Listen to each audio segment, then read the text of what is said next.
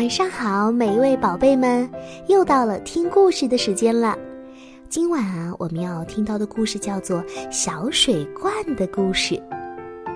从前有一个小女孩，她住在高高的山顶上，过着自给自足的日子。不过她并不孤单，因为她有最好的朋友小水罐的陪伴。哦，你们都知道小水罐是什么吗？它们有时用来装牛奶、花朵，或者就装一些水。有一天，小女孩打开橱柜，发现里面空荡荡的，没有半点东西可以填饱自己的肚子。她对好朋友说：“小水怪，现在你得去一趟村庄，给我们找一些吃的来。”在小水罐出发前，小女孩先用暖暖的肥皂水替小水罐洗了个澡，然后又用凉凉的泉水把它冲干净，再替它抹干，最后用一块特别准备的布将小水罐擦得闪闪发亮。做完了这些，小女孩说：“好啦，出发吧，我的小伙伴，多带一些好东西回来哦。”小水罐蹦蹦跳跳地下了山，跳呀跳，一路跳到了村庄里。小水罐来到蛋糕店，戴着白帽、系着围裙的糕点师傅正将食物摆进橱窗，有白面包，还有黑面包，当然还有面包圈、小圆面包和各式各样的饼干。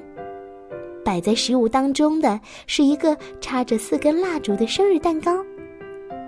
糕点师傅忙着把蛋糕摆得漂漂亮亮，完全没有注意到时不时有东西从窗架上落下来。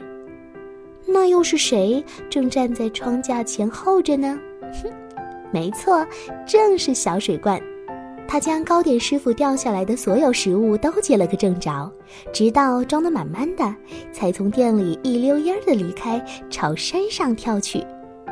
一路跳回到小女孩的家，敲响了小女孩的门。是谁呀？小水罐回答：“是装的满满的小水罐。”哼！当小女孩打开门，发现她的好朋友正站在门外，装满了各式各样好吃的东西，于是招呼道：“啊，你回来啦！快进来吧，真是太感谢你了。”小女孩和小水罐共同享用美味。度过了一段美妙的时光，但食物很快就被吃得一干二净。于是小女孩又开口说：“哦，我的朋友，现在你必须再去一趟村庄，找更多的吃的。”在小水罐出发前，小女孩又把它打扮得漂漂亮亮。于是小水罐继续蹦下山。这一次啊，她去了肉铺。戴着草帽、系着围裙的铺主正将食物摆进橱窗，有肉排、培根、汤骨、整条香肠，还有好多吃的。铺主正忙着把食物摆得漂漂亮亮的，完全没有注意到有东西从窗架上落下来。小水罐在下面等候着食物，直到装得满满的，才从店里一溜烟儿的离开，朝山上跳去。小朋友们，你们知道吗？肉可比面包要重得多哦。小水罐不得不一会儿停下来休息休息，再继续的跳一跳，坐一坐。哎呀，总算来到小女孩的家了。咚咚咚，谁呀？是装的满满的小水罐。当小女孩打开门，发现好朋友正站在门外，装满了各式各样好吃的东西。于是招呼道：“啊，小水罐，快进来吧！真是太感谢你了。”小女孩和小水罐共同享用美食，度过了一段美妙的时光。这些肉供小女孩和小水罐吃了好一阵子，小女孩还用骨头炖了肉汤，但最后食物又被吃了个精光。于是，小女孩又让小水罐去找食物回来。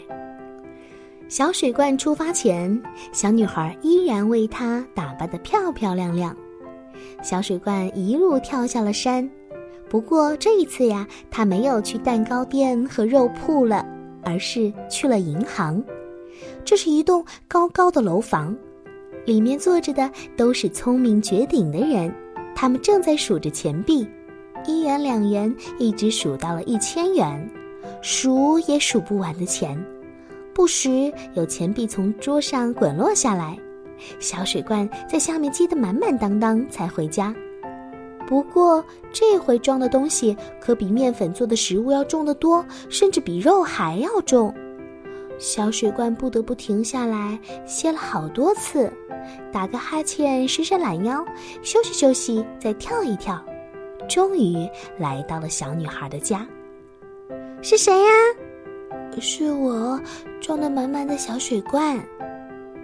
但是紧接着，奇怪的事情发生了。小女孩一见到这些钱，立刻变得很贪婪，并且忘记了对小水罐的一路辛苦表示感谢。她将所有钱币都倒到桌子上，开口说：“快，给我去装更多的钱。”但是让小水罐出发前，她并没有给他洗一个干干净净的澡，一心只想着能得到更多的钱。小女孩把小水罐直接赶出了门。这样的待遇让小水罐觉得伤心极了，以至于没有注意到脚下的路，让石头绊了一跤。虽然只是一块小小的石子，但足以让这可怜又伤心的小水罐摔得粉身碎骨了。当小女孩目睹这一切的时候，她才发现自己多么的贪婪，自己对朋友是多么的不仁慈呀。她捡起所有的碎片，将它们重新粘好。她精心照料着小水罐，直到它渐渐恢复了强壮，能够再次跳呀跳。从此，小女孩和小水罐拥有足够多的钱币去买食物了。好啦，小朋友们，我们可千万不要向这个小女孩学习哦。我们一定要通过自己的双手和劳动，获得你想要的东西。好啦，今晚的故事呢，咱们就听到这儿喽。每一位宝贝们，晚安啦。